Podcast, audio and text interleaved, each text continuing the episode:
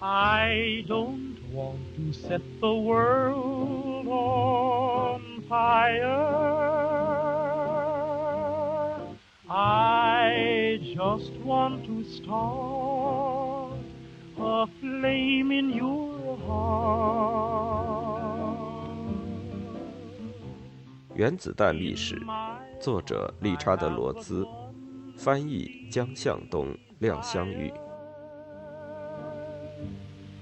And that one is you. No other will do. 丘吉尔没有心情接见波尔，这位丹麦桂冠学者苦苦等待了数周之久。当他在等候的时间里，他听说了来自苏联的消息。就在波尔从丹麦逃出后不久，彼得·卡皮查给波尔写了信。这封信从斯德哥尔摩转到苏联驻伦敦大使馆，特地告知你，欢迎你到苏联来，这里将会做出一切努力为你和你的家庭提供庇护。我们现在在这里拥有开展科学工作的一切必要条件。在向管道合金安全官员打过招呼后，波尔来到了位于肯辛顿花园的大使馆取信。回来后，他汇报了他与大使馆参赞的谈话。参赞讲了大半天，俄罗斯在科学方面多么伟大，而在战前俄罗斯能依靠的朋友是多么少。但核心内容是，这位参赞当时说，他知道 B 最近去过美国。B 说，他通过这次旅行接触到关于国际文化合作愿望的许多振奋人心的言论。他希望不久也去苏联。这位参赞随后问道。B 对美国科学家在战争期间的工作都接触到了一些什么消息？B 回答说，美国科学家正像俄罗斯科学家和英国科学家一样，确实对战争事务做出了非常大的贡献。这些贡献对于战后给科学一个正确的评价，无疑是极其重要的。最后，B 讲了一点点有关丹麦被占领期间的情况。论题迅速改变。但是对波尔来说，这种开门见山的提问和卡皮查邀请他去莫斯科，足以表明苏联察觉到了原子弹工程的蛛丝马迹，可能正在进行他们自己的原子弹研发工作。这意味着几乎没有留下多少时间，使他们相信秘密的军备竞赛尚未开始。当他终于在五月十六日和彻维尔勋爵一同被召去唐宁街十号时，他心中就带着这种紧迫性。奥格波尔回忆说：“我们满怀希望和期待来到伦敦。当然，一位科学家就这样尝试介入世界政治，实在是一件相当新奇的事。但是，可以期待像丘吉尔这样富有想象力，并且常常表现出伟大预见力的人，将会被这种新的景象激发出灵感。”尼尔斯·波尔怀着这种期待，而他的英国朋友们却对他没有思想准备。这是最黑色的战争喜剧之一。C.P. 斯诺这样描述这次灾难性的正面交锋。阿维·琼斯对此做了一个确定性的讲述。琼斯是彻维尔勋爵的学生，他协助进行安排，并且惊讶地发现波尔随后在管道合金办公室外面的老皇后大街徘徊了数小时。当我问他会谈进展的怎样时，他说：“真糟糕，他训斥我们就像训斥两个学生一样。”从他当时及后来告诉我的内容看，会谈从一开始就话不投机。丘吉尔情绪很不好，他斥责彻维尔勋爵没有以更为正式的方式安排这次会见。他随后说，他知道彻维尔勋爵这样做的原因，这是针对魁北克协议在责备他。当然，这完全不是事实。然而，这意味着波尔的按部就班的谈话方式完全格格不入。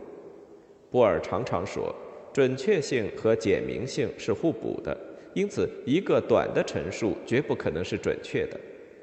他说的话也不容易听懂，而在丘吉尔看来，波尔所讲的全部内容就是他在为战后世界的可能状况忧虑，以及他想要告诉俄国人有关原子弹方面的进展。当谈及战后世界时，丘吉尔告诉他说：“我无法理解你所讲的内容。”这种新型的炸弹毕竟恰好比我们现有的炸弹大一些，它不会改变战争法则，至于有关战后的任何问题，没有一个问题不能在我和我的朋友，也就是罗斯福总统之间得到友好的解决。在这次预约的会见中，波尔只占用了不多的三十分钟时间，其中大部分时间都是丘吉尔在高谈阔论。奥格波尔总结说：“当他离开时，我的父亲请求允许给丘吉尔写信，于是丘吉尔回答说：‘收到您的信将是我的荣幸。’随后补充说：‘但不要跟我谈政治。’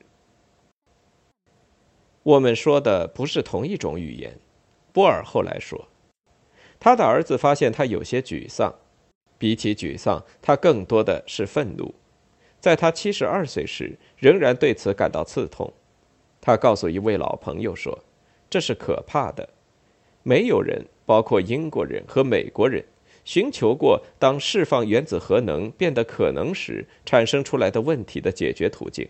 他们完全都没有准备。”他更进一步的认为，相信俄国人不能做别人能做的事情是完全荒谬的，绝不存在有关核能的任何秘密。丘吉尔的冷酷无情是多方的产物，但却是直截了当的。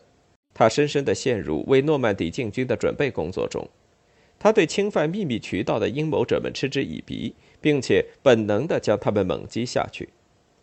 他对他的同事们对这样一位公认的伟人的敬畏之情表示强烈的反感。当你将他领到唐宁街来见我时，他披头散发，我一看就不喜欢这个人。他后来咬牙切齿地对彻维尔勋爵这样说：“丘吉尔无法仔细倾听意见，或者他太固执己见。他确信原子弹将会改变一切规则。”一年后，这位七十岁的首相丝毫没有动摇。他于1945年写信给安东尼·艾登说：“在任何情况下，我们的政策应该是，只要我们能控制局面，就要尽力将这件事掌握在美国人和英国人手中，而让法国人和俄国人去做他们该做的事。你能够相当肯定，任何掌握了这一秘密的强国将会尝试大做文章，而这触及人类社会的存在问题。”这个问题与世界上存在的其他任何事情毫无关系。目前，我对任何将秘密泄露给第三方或第四方的观点实难苟同。C.P. 斯诺总结说：“他总是对秘密持有天真的信心。最好的权威人士们告诉过他，这种秘密是守不住的。苏联不久将会拥有他们自己的原子弹。”他或许是用浪漫的乐观主义情感设法欺骗自己，不去相信这一点。他非常明白，英国的力量以及他自己的权力现在只剩下一点残余。只要美国和英国以垄断方式拥有原子弹，他就能感到这种力量并没有完全消失。这是一个悲剧。波尔于五月二十二日写信给丘吉尔，信的内容是慎重的，然而毕竟涉及政治。并且申诉了在会谈中没有被允许申诉的内容。总统内心深深关心这项工程引起的惊人后果，他看到了这些后果的严重危险，但是也看到了极难得的机遇。波尔没有详细说明这些机遇，他甚至不提出任何忠告。当然，处理这种情形的责任仅仅搁在政治家的肩上。受到信任的科学家们只能给政治家提供对他们的决策可能具有重要性的一些与技术问题有关的信息。可是这些技术问题，波尔有把握地解释说，包括扩散的可能性和更大的炸弹的可能性。他在洛斯阿拉莫斯知道了超弹。显然，丘吉尔不会对此做出答复而给自己添麻烦。波尔在伦敦又逗留了几个星期，他因此得以目睹1944年6月6日星期二盟军在西欧的登陆，有史以来最精彩的两栖公路。盟军最高司令德怀特·艾森豪威尔这样称道：最初的15万6千名英国、加拿大和美国士兵，在1200艘战船、1500辆坦克、1万两千架飞机的支持下，跨越英吉利海峡，对欧洲的全面进军。就在博尔和他的儿子于周末离开英国前往美国的时候，盟军已经安全地巩固了海滩阵地，并且以此时增加至三十二万六千人的兵力开始向内陆推进。艾森豪威尔指挥他的部队说：“回家的道路经过柏林。”对波尔来说，回家的道路经过华盛顿。他于六月十八日向费利克斯·法兰克福特讲了与丘吉尔会见的凄凉经过。法兰克福特立即将这一消息带给罗斯福。罗斯福开心地倾听又一个关于丘吉尔好斗秉性的故事。大约一星期后，F 告诉 B，总统对这个消息极感兴趣。总统说过，他将这些步骤当成是一种有利的发展。在这次谈话中，总统表示想见见 B，作为一个准备步骤。F 建议 B 用一份简短的备忘录来表明他的观点。在六月底和七月初的日子里，华盛顿热得就像一座蒸笼，清晨气温高达二十七摄氏度，而下午酷热的气温达到三十八摄氏度以上。此时，波尔父子着手准备工作。奥格波尔这样回顾当时准备文件的情形。这项工作是在华盛顿的酷热中完成的，像我的父亲的其他所有工作一样，在他准备交付使用之前，经历了许多个阶段。早晨，我的父亲常常带来一些新的修改想法，这是他在整个夜晚思索出来的。我们没有能够交托这份文件的秘书，因此由我用打字机将它们打出来。同时，我的父亲为我们缝补短袜、钉纽扣。这种活计是用他的日常细致作风和手工技能完成的。钉纽扣、补短袜，忍受这种对于来自寒冷的北海边的丹麦人来说，就像是走进赤道的炎热。波尔一遍又一遍地修订他的备忘录，使其表达能具有最大限度的普遍性。这份备忘录成为一篇像任何科学论文一样谨慎简练的政治分析。备忘录中讲述了直到当时他的所见所闻，几乎都是每件事情的精华。波尔在晚年用一个简短的语句解释他的启示的出发点：我们处于不能用战争解决问题的一个全新环境中。他这样向一个朋友真心表白。当他于1943年到达洛斯阿拉莫斯时，他就已经抓住了这个基本点，并且告诉奥本海默说。绝不会再有像希特勒企图奴役欧洲这样的事情发生了。首先，奥本海默证实说，波尔清楚地认识到，如果他在发挥作用，那么这种发展将给世界形势、战争的整体局势和战争的可容忍性等方面带来巨大的改变。被设计用来作为重大战争装备的武器将会结束重大战争，它简直就不是一种武器。波尔正在炎热的华盛顿写作的备忘录中强调说：“它是一种比起过去尝试过的任何事情来说，对事物的自然规律更为深刻的多的干预。它将完全改变战争的所有未来态势。当核武器蔓延到其他国家时，而且它们肯定会蔓延，这时没有谁会成为长久的赢家。一种相互毁灭性的痉挛状态将会出现。”但那不是战争，这是新的背景，是所有国家在此之前都没有经历过的背景。它是新东西，就像卢瑟福的原子核曾经是新的和未经探索的东西那样。波尔年轻时曾经探究原子的这个禁区，并且发现了悖论的多重结构。此刻，他又用原子核释放的能量的隐晦亮光。来再次探究它，并且发现了深刻的政治变革。所有国家处于一种国际性混乱的态势下，缺少一个分等级的权威机构规定一国与另一国的关系。当他们受自身利益驱使，并且取得他们能够得到的东西时，他们会自愿地进行谈判。战争是他们之间的最终谈判，以残酷的方式解决他们之间最坏的争端。此刻，一种终极力量出现了。如果说丘吉尔没有认识到它，那么他之所以会这样，是因为它不是一种战斗口号，或者一种条约，或者人们的一种委员会。它更像一位下凡到镀金战车上的神。它是国家能够建立并且加倍利用无限能量的一种机制。当许多国家了解到这种机制的存在，并且获得这种技术手段时，他们就会立即建立这种机制，用来自卫。他好像会把安全赋予他的建立者。然而，因为不存在针对如此强大和轻便的机制的可靠保护措施，所以随着时间的推移，库存中新增的每一个组件都会增加普遍恐惧，而减少安全保证，直到不安全感最终遍及到每一个人。按通常的理解，由于必须避免触发一场原子核大屠杀。解围之神将随后完成人们和国家没有能够通过谈判和征服来完成的事情，废除重大战争。总体的安全感和总体的不安全感将无法区分开，一种危险的均衡格局将在毁灭的边缘相互猜忌的不稳定的维持着。在原子弹之前，国际关系在战争与和平之间摇摆。有了原子弹之后，核大国之间的重大战争将是自我毁灭，没有谁能赢得战争，因此世界大战就成为有限规模的破坏性技术的历史性的，而不是普遍性的展示。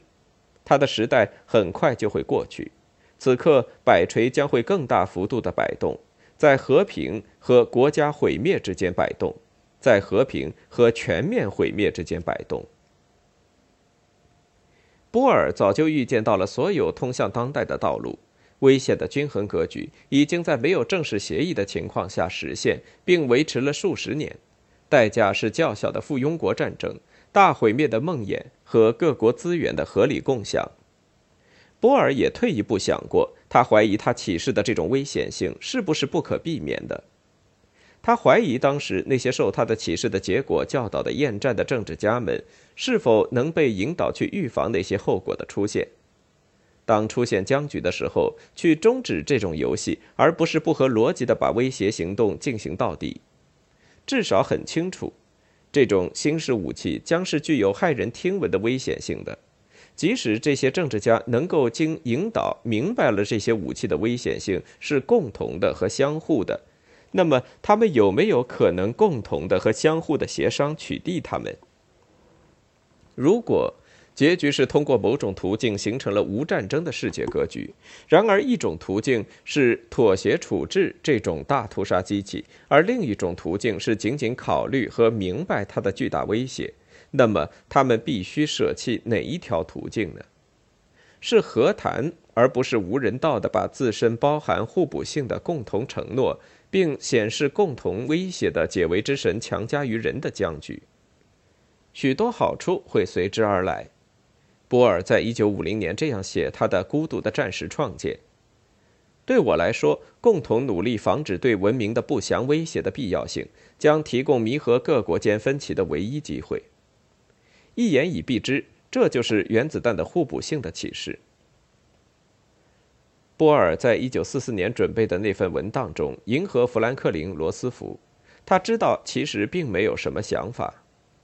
关于控制问题，已经自然形成了许多想法。然而，对正在进行的相关科学问题的探究越深入，波尔是指对热核武器的探究，就越清楚地认识到，没有哪种传统手段会适用于这一目标。尤其是在国家之间针对这种具有强大特性的武器的未来竞赛的可怕前景，就只能通过建立在真诚信任的基础上的普遍协议来避免。波尔不是傻瓜，很明显不可能期待哪个国家会相信别国关于对生存而言如此重要的事情的空话。每个国家都想亲眼看到其他国家没有在秘密制造原子弹。这意味着这个世界必须是一个开放世界。他清楚的知道苏联会怀疑这样一种想法，可是他希望核军备竞赛的危险可以表现得严重到足以使互补的优势变得明显。因此，对秘密进行军备竞赛的预防将要求各方做出涉及交流信息和开放包括军备在内的工业努力等的让步。然而，除非所有合作者同时坚信有一个防止空前尖锐的危险的公共安全的补偿保证，不然这是难以想象的。对获知可疑机密的强烈愿望，并非只属于苏联、美国和英国。当时甚至甘冒军备竞赛的危险，也不让他们的苏联盟友知道他们在从事原子弹的研制工作。奥本海默这样阐述：波尔很清楚，人们不可能在一个缺乏充分开放的世界中有效控制原子能。他将这种观点完全绝对化。他认为一个人将不得不拥有隐私，因为他需要隐私，正如我们每个人都这样做一样。我们肯定会犯错误，并且只是有时承担他们。我们将不得不尊重个人的平静，以及政府和管理部门的平静过程。但是原则上，任何一件可能危害世界安全的事情都必须向世界公开。开放会比防止军备竞赛发挥更多的作用，正如它在科学方面所起的作用那样，它会将错误和弊端暴露在众人面前。人们保守秘密，躲在紧闭的门后，躲在警戒着的边界后面，躲在不吭声的印刷机后面，秘密的做那些他们羞于或者害怕展现在世人面前的事情。在战后，当乔治·马歇尔从三军参谋长晋升为国务卿时，波尔与他谈过话，波尔告诉他说：“这将意味着，如果每个国家的社会状况的整体图像面对裁决和比较是开放的，那么几乎一切都不言自明。自行解决它自身所包含的重大而深刻的困难的方案，最终不是原子弹。这种困难就是人和国家的不平等，以其最终表现方式出现的原子弹及核毁灭。”在一个最终的启示中，将会以同样的毁灭穷人和富人、同样的毁灭民主主义和极权主义的方式来消除这种不平等。与之互补的是，防止或者反对军备竞赛所必须的世界开放，也会日益揭露和减弱这种不平等。然而，是以生存的方式，而不是以死亡的方式。在任何社会中，公民们。唯一要做的，就是在对国家一般状况的公众认识的基础上，共同为公共福利而奋斗。同样，国家之间对共同关注的问题的真正合作，预示着有权自由使用所有有关他们的关系的重要信息。旨在对与国家理想或国家利益有关的任何信息和交流设置障碍的做法，势必会对公共教化和通过开放而消除紧张关系带来不利的后果。Well, I ain't kidding, I ain't gonna quit. That bug's done caught me and I've been bit. So with a Geiger counter and a pick in my hand, I'll keep right on staking that government land. Uranium fever has gone and got me down. Uranium fever is spreading all around. With a Geiger counter in my hand, I'm a going out to stake me some government land. Uranium fever has gone